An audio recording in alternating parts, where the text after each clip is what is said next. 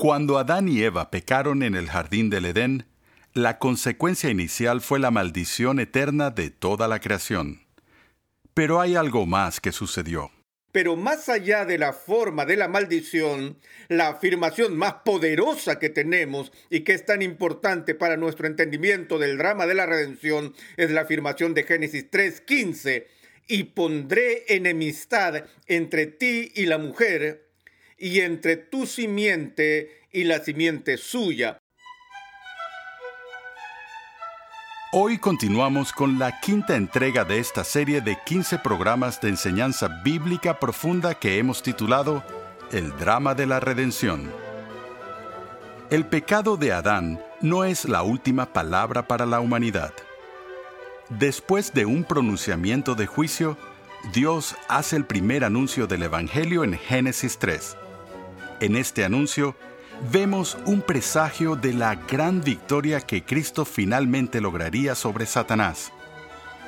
A través de esta lección, estudiaremos bien de cerca lo que fue el primer anuncio de buenas nuevas para el hombre.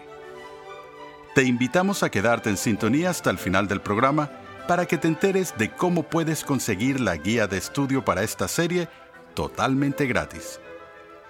Escuchemos una vez más al Dr. R.C. Sproul en la voz de Pepe Mendoza. Hemos estado estudiando juntos el drama de la redención y ya hemos visto que el plan de Dios para la redención no fue una añadidura, no fue una respuesta o reacción a la catástrofe del universo por la entrada del pecado sino que el plan de Dios de redención está enraizado y basado por toda la eternidad. Ahora, la ocasión por lo que la redención vino a ser necesaria para nosotros, por supuesto, es la caída, la caída de la humanidad en pecado. Hemos visto un poco de esas circunstancias y hemos hablado acerca de la difícil y extremadamente espinosa pregunta acerca de cómo fuimos relacionados de una manera real a la prueba de Adán allá en el jardín del Edén. Y hemos explorado algunas de las teorías más populares para poder explicarlo. Pero después de haber hecho esa exploración, todavía nos quedamos con lo que los teólogos llaman el misterio de la iniquidad. Esto es cómo el pecado es transferido de una generación a otra y esto tiene un gran grado de misterio. Y un misterio aún mayor es cómo una criatura que fue creada como inocente, recta y buena termina en realidad inclinándose hacia el mal. Ese es quizás el problema difícil que tenemos en teología. Pero algo que no es un misterio y que es muy real es el pecado. Y este es universal. Y es axiomático que para que la gente conceda y esté de acuerdo con que nadie es perfecto y que todos los seres humanos, al menos en algún grado, no alcanzan el estándar de perfección y rectitud que es ordenada por nuestro Creador. Ahora vamos a dirigir nuestra atención de regreso a la narración de la caída en el Génesis no para revisar una vez más lo que pasó en términos del pecado, otra vez recordando que el concepto del pecado original no se refiere al primer pecado, sino que en vez de eso al resultado del primer pecado. Y hemos visto que el resultado del pecado de Adán es esta naturaleza caída y corrupta que todos poseemos. Pero esa no fue la única consecuencia de la caída vemos en el libro del Génesis que Dios responde a la intrusión del mal en el mundo al manifestar su juicio. Y él lo expresa contra el hombre, él habla en contra de la mujer y habla en contra de la serpiente. Veamos este juicio otra vez brevemente. En el capítulo 3 del Génesis, en el verso 14, Adán y Eva confiesan que ellos han violado el mandamiento de Dios de no comer del árbol.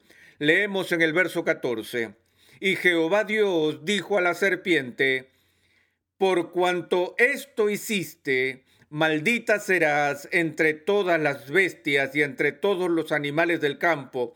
Sobre tu pecho andarás y polvo comerás todos los días de tu vida. Y pondré enemistad entre ti y la mujer, y entre tu simiente y la simiente suya. Aquí vemos el juicio de Dios sobre Satanás, quien asumió la forma de una serpiente y ejecutó el rol de la tentación en el jardín del Edén. Así el primer juicio de Dios cae sobre la serpiente y dice que de ahora en adelante será una criatura que se arrastrará sobre su vientre, será una criatura deslizándose en el polvo.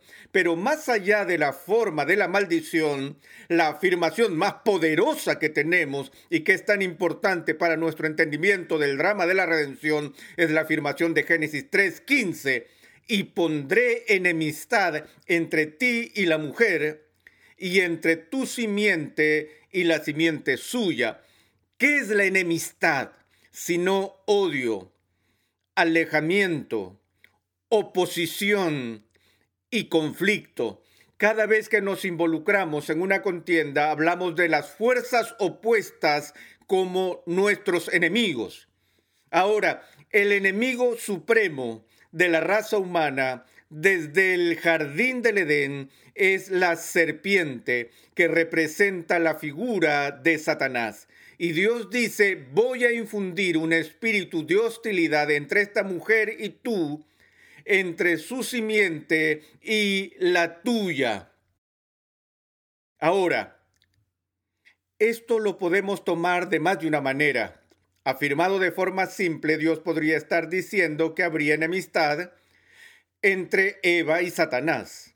Pero obviamente si incluimos toda la información bíblica sobre esto, que esa enemistad no está limitada a una mujer, sino que aún Eva se levanta como nuestro representante, que esta enemistad será transferida a la progenie de Adán y Eva, así como a los seguidores de Satanás. Ahora, Él es Dios quien dice que esta enemistad entre ti y la mujer, que también será entre tu simiente y la suya. Hay una pregunta acerca de la consecuencia plural o singular de la palabra simiente. Algunas veces usamos simiente en un sentido singular, aun cuando se refiere a las múltiples manifestaciones de la simiente. La palabra simiente tiene la misma raíz para semilla. Cuando sembramos no tiramos semillas, sino que arrojamos las semillas. En cualquier caso, hay un vínculo entre la simiente o la semilla de la mujer y la simiente o semilla de la serpiente y recibimos lo que ya hemos mencionado brevemente al pasar, la primera promesa de redención en la escritura a la que se le denomina proto evangelión. Viene de proto. Cuando decimos que algo es un prototipo, por ejemplo, nos suena familiar. La palabra proto significa primero en el orden, en una serie. Y así cuando llamamos a este texto en Génesis el protoevangelión, estamos diciendo que tenemos en Génesis 3 el primer anuncio del Evangelio, el primer anuncio de la promesa de redención. No es ciertamente el último anuncio o declaración de parte de Dios, porque la Biblia realiza muchos anuncios del Evangelio, pero este se levanta como el primero entre muchos. Ahora, la palabra evangelión es una palabra que es tomada directamente del griego. Vemos que las primeras dos letras que pronuncio, eu, cuando pensamos en nuestro propio lenguaje, el español, tenemos algunas palabras que empiezan con ese prefijo eu. Trata de pensar en algunas. Pienso en una declaración, por ejemplo, o un mensaje que es dado durante un funeral ¿Cómo es que lo llamamos? Un eulogio. E-U-L-O-G-I-O. Y si recordamos la información básica en el Nuevo Testamento, Cristo es llamado el Logos en el primer capítulo de Juan y es traducida como palabra o verbo. Entonces la palabra griega para palabra es logos. Entonces un eulogos, un eulogio que es, es una buena palabra. También tenemos la palabra eufemismo. De seguro la has oído. Vas a la consulta del dentista, te sientas en la silla y el dentista toma ese pequeño taladro, nos mira y dice, esto te podría causar un poco de incomodidad. Él no nos dice esto te hará daño o esto será doloroso. Por el contrario, Él nos dice esto será un poco incómodo. A eso le llamamos eufemismo porque suavizamos la fuerza con alguna palabra que hace que suene mejor o pareciera una mejor descripción de eso. También tenemos otro término que no es tan conocido, eufonía, que es lo que significa un sonido placentero o agradable. Ya estamos familiarizados con el prefijo eu en español viene directamente a nosotros del griego. Ya tenemos el EU del evangelion y quizás hasta sean capaces de percibir la raíz de la palabra. Además tenemos una palabra en español que viene directamente de ella, esa es la palabra ángel. Ahora, ¿por qué los ángeles son llamados ángeles?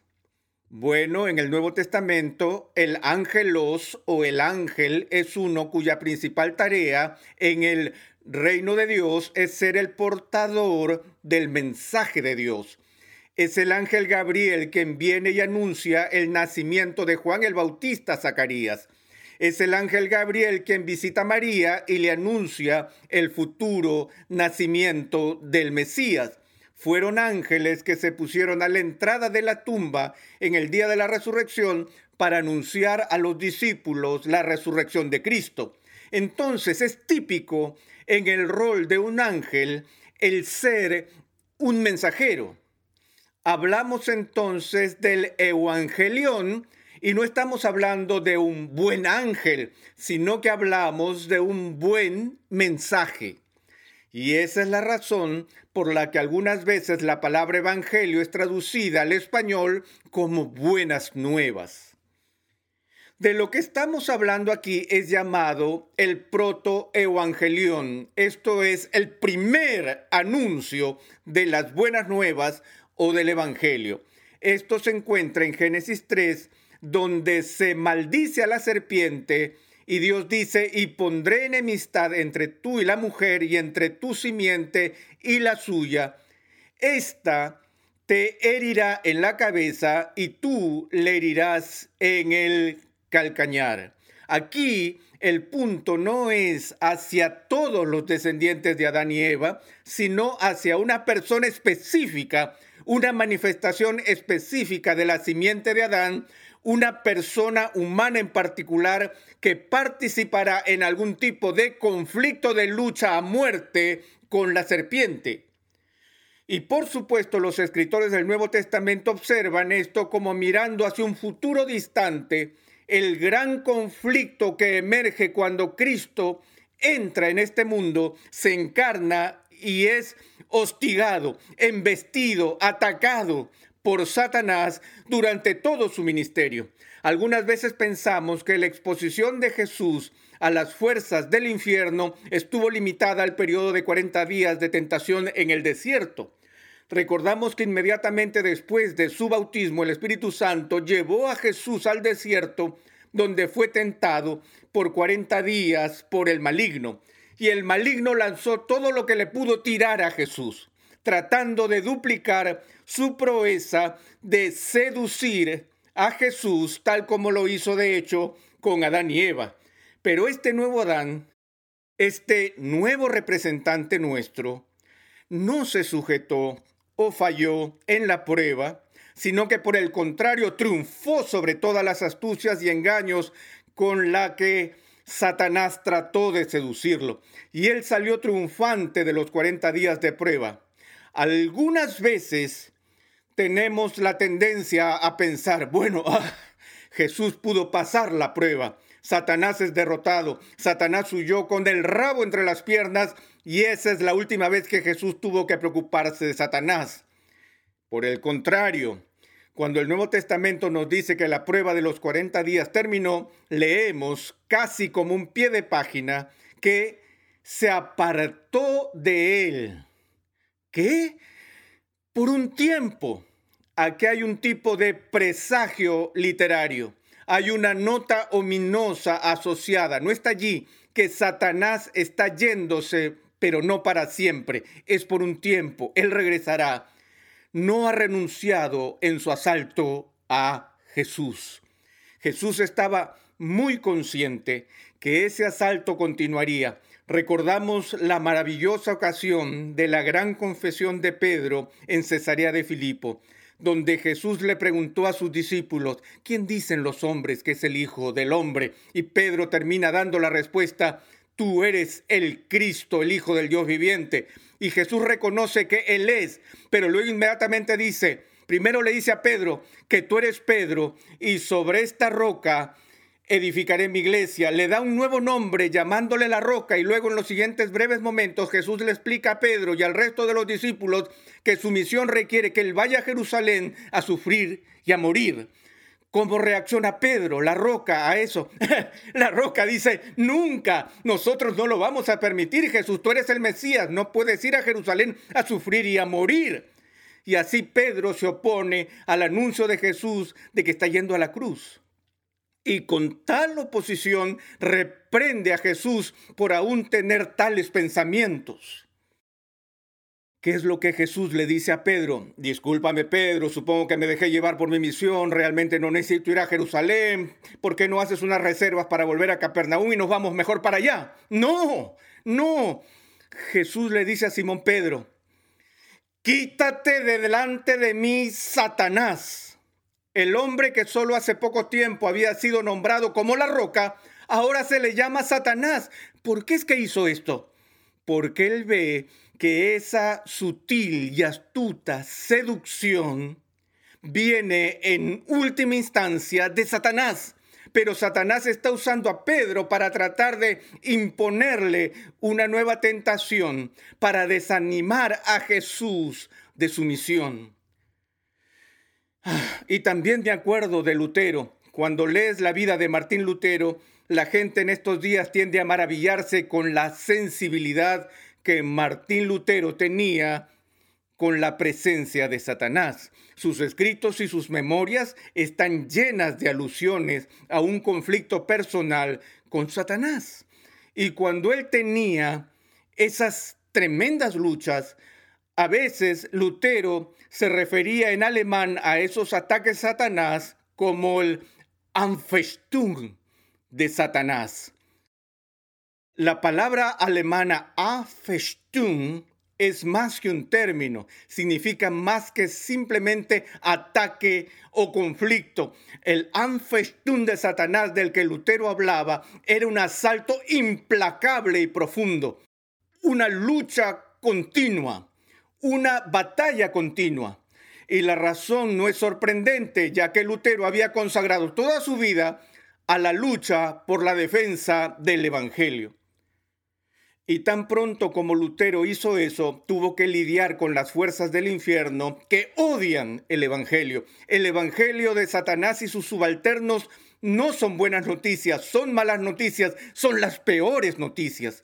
Y aquí, en su forma inicial, leemos esto en el verso Génesis 3.15, donde la enemistad entre tu simiente y su simiente llega hasta el punto de decir, esta te herirá en la cabeza y tú le herirás en el calcañar. Recuerden que Dios está hablando a la serpiente y él está diciéndole, estás muy entusiasmada con lo que has sido capaz de lograr con esta mujer, con Eva y con Adán.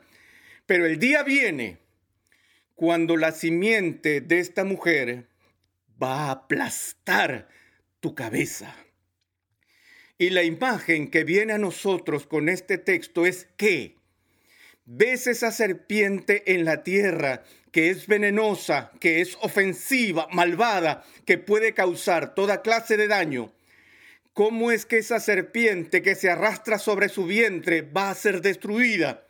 La imagen no es de alguien que viene con una vara y la golpea en la cabeza hasta que muere, o que queda presa en un tipo de trampa o red, sino que por el contrario, la imagen es de alguien que viene con su pie desnudo y pisa fuerte la cabeza de la serpiente hasta el punto de aplastarle la cabeza.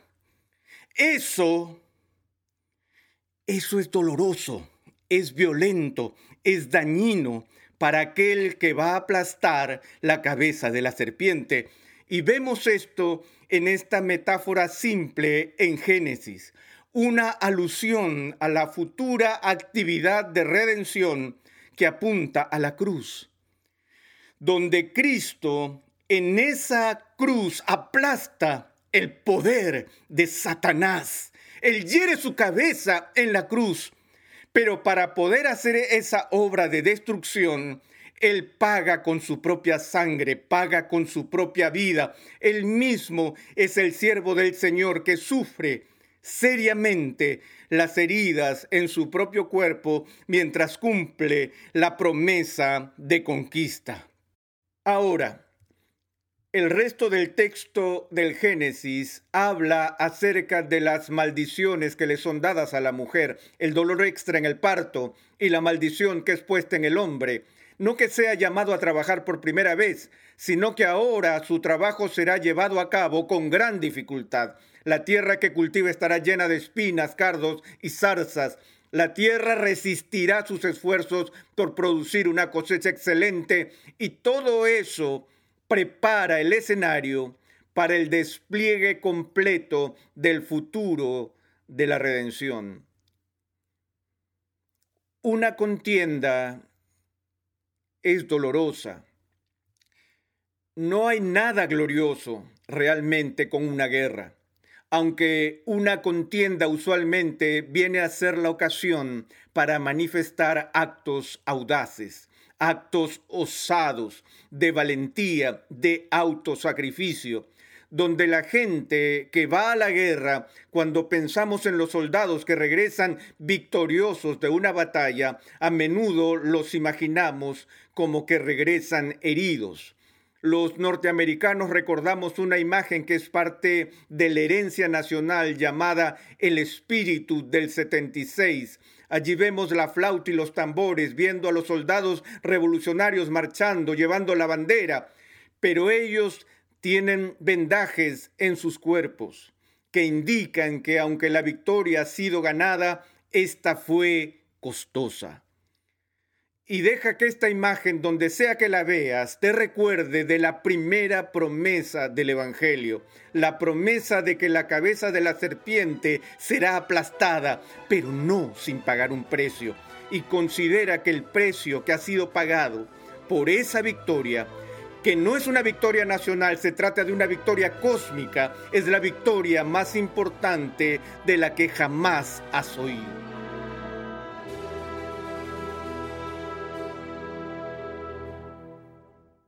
En Colosenses 2.15, el apóstol Pablo nos dice, y habiendo despojado a los poderes y autoridades, Dios hizo de ellos un espectáculo público, triunfando sobre ellos por medio de Cristo. En la cruz del Calvario, Dios cumplió la promesa de Génesis 3.15. Allí, la simiente de la mujer, Jesucristo, aplastó la cabeza de la serpiente, Satanás, pagando con su sangre la deuda que tú y yo no podíamos pagar. Por su victoria sobre la muerte y la tumba es que hoy tenemos esperanza de vida eterna. Gracias una vez más por la sintonía en el día de hoy. Te invitamos a visitar nuestra página web renovandotumente.org, donde podrás descargar gratuitamente la guía de estudio de la serie de hoy. Allí también encontrarás nuestro archivo de episodios pasados, artículos y contenido multimedia y muchos recursos más que producimos con la finalidad de cumplir con nuestra misión de proclamar, enseñar y defender la santidad de Dios en toda su plenitud a tantas personas como sea posible. En los siglos posteriores a la caída de Adán y Eva, y su expulsión del jardín del Edén, la maldad de los hombres aumentó gravemente. Acompáñanos para el siguiente capítulo de esta serie sobre el drama de la redención, donde el Dr. Sproul explorará cómo el crecimiento del mal entre los tiempos de Adán y Noé preparó el escenario para el diluvio. Renovando tu mente es una producción de los Ministerios Ligonier, la confraternidad de enseñanza del Dr. R.C. Sproul. Nuestra misión, pasión y propósito es ayudar a las personas a crecer en su conocimiento de Dios y su santidad. Para contactarnos, por favor envíanos un correo electrónico a programa arroba renovandotumente.org con tus preguntas, testimonios y comentarios. Gracias una vez más por escucharnos. Recuerda que te puedes suscribir a nuestro canal oficial en YouTube, Ligonier Español, para así disfrutar de todo el material de enseñanza que allí tenemos a tu disposición, completamente gratis y en español.